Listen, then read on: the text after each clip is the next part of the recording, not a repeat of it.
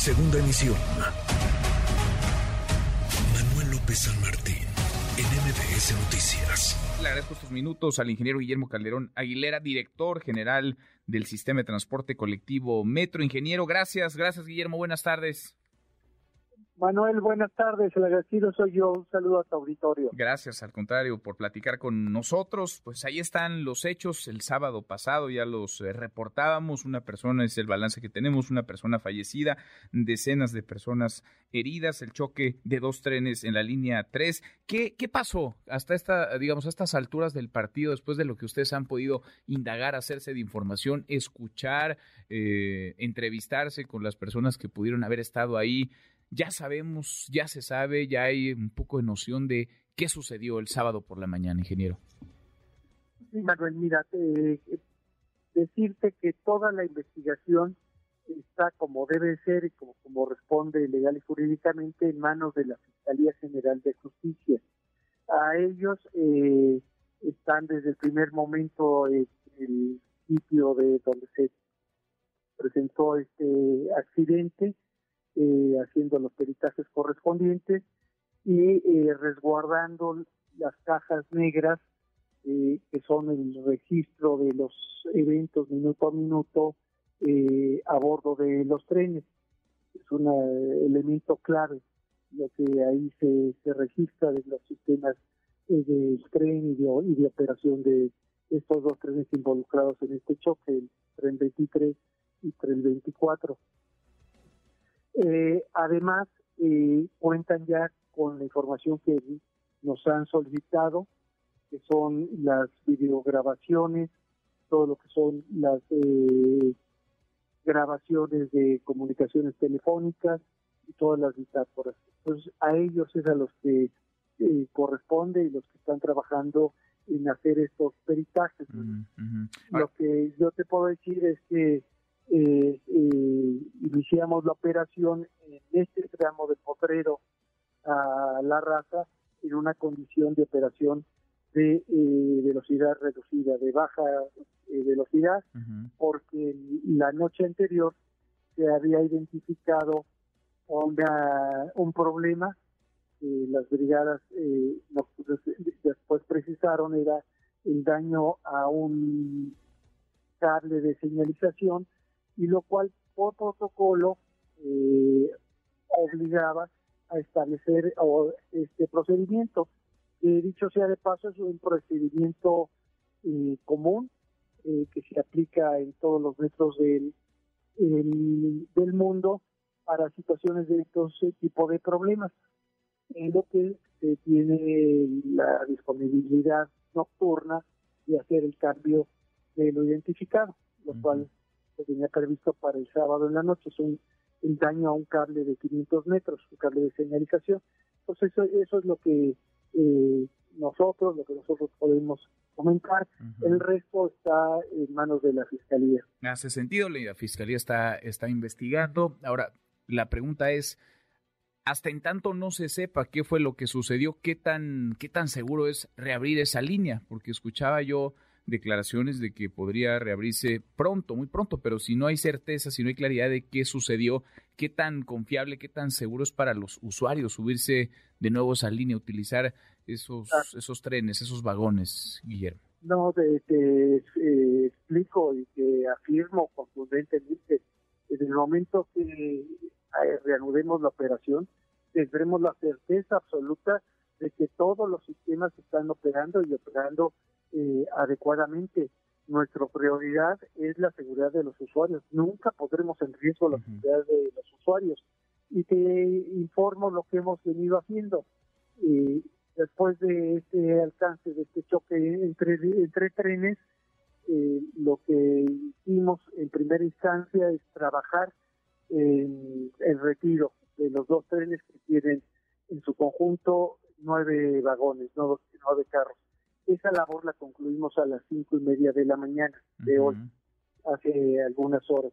Pero en paralelo estuvimos revisando todos los sistemas, reponiendo el sistema de señalización dañado, estos 500 metros de los que te hablaba, y al mismo tiempo revisando todos los tele, todos los sistemas de mando centralizado, control y seguimiento de trenes y, algún otro daño que se pudiera haber presentado. Ya verificaron desde las horas del accidente hasta este momento todos esos sistemas, ya se hicieron las inspecciones estáticas, después eh, posteriormente ya en esta mañana se realizaron eh, el tramo eh, para verificar el, el, correcto funcionamiento de todos los sistemas.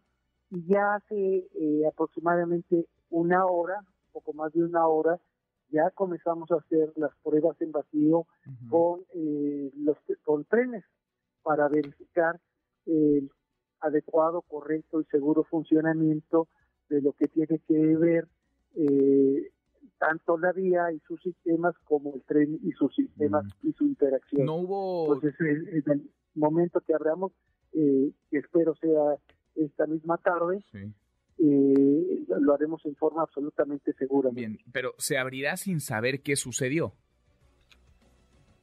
Bueno, se, se abrirá con la plena certeza de que todos los sistemas que deben funcionar están funcionando adecuadamente. Bien, ¿no hubo alertas previas, alarmas previas, focos amarillos que dijeran que algo podía suceder, algo como esto que ocurrió esta tragedia el sábado pasado en, la línea 3 del, del, metro? ¿No tuvieron noticia de algo? Lo único es lo que he informado ayer desde ayer en la conferencia de prensa, esta falla a la que te referí, eh, que se identificó el viernes por la noche y desde entonces se dio la consigna de protocolo de operar en baja velocidad. Bien. ¿Por qué se tomó la decisión de destituir al subdirector de operaciones del, sistema de transporte colectivo Metro, ingeniero?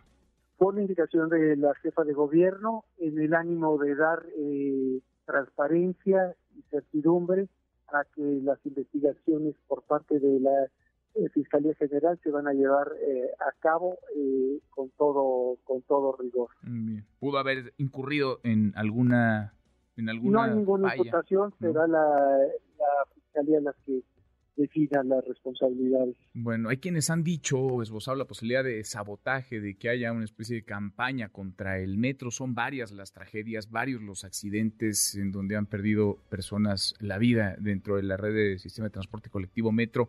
¿Qué decir, ingeniero? ¿Por qué, ¿Por qué, son, por qué estos accidentes? ¿Por qué estos eventos? Ahora es la línea 3, antes fue la línea 12, lo hemos reportado en otras líneas también, incluso en el, en el centro de control, en el centro de operaciones.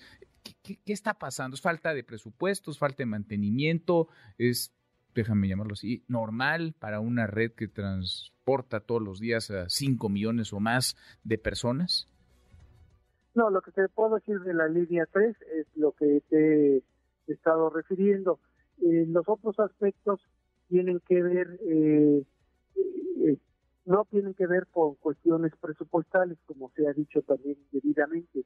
En esta administración, más que nunca, el metro ha tenido un presupuesto extraordinario para cuestiones de mantenimiento y renovación, sustitución de todos sus sistemas. efectivamente, tienen algunos sistemas eh, muchos años. Eh, por eso eh, tomamos la decisión de cerrar la línea 1 y hacer una nueva línea 1. Estamos interviniéndola totalmente. Todos los sistemas de la línea 1 se están cambiando y el monto del proyecto eh, asciende a más de 37 mil millones de pesos. Eh, y también incluye la compra de 29 trenes. Entonces, eso es lo que hay que tener eh, en cuenta, que esa es nuestra prioridad, reforzar, renovar y mejorar las condiciones del metro, Manuel. Es seguro, lo pregunto por quienes nos escuchan hoy por hoy, ingeniero, ¿es, ¿es seguro subirse al metro en la Ciudad de México? Es seguro, la seguridad es la, el objetivo primordial del metro. Nunca, nunca pondremos en riesgo la seguridad de nuestros usuarios y eh, decirles que además es un sistema que atiende diariamente más de 3.7 millones de pasajeros de la ciudad y de la zona conurbana. Bueno, pues ojalá pronto sepamos qué, qué fue lo que ocurrió y ojalá sobre todo que no, que no se repitan hechos como, como estos. Ingeniero, gracias, muchas gracias por platicar con nosotros esta tarde. A ti, Manuel, gracias a ti. Gracias, muy buenas tardes. Redes sociales para que siga en contacto: Twitter, Facebook y TikTok. M. López San Martín.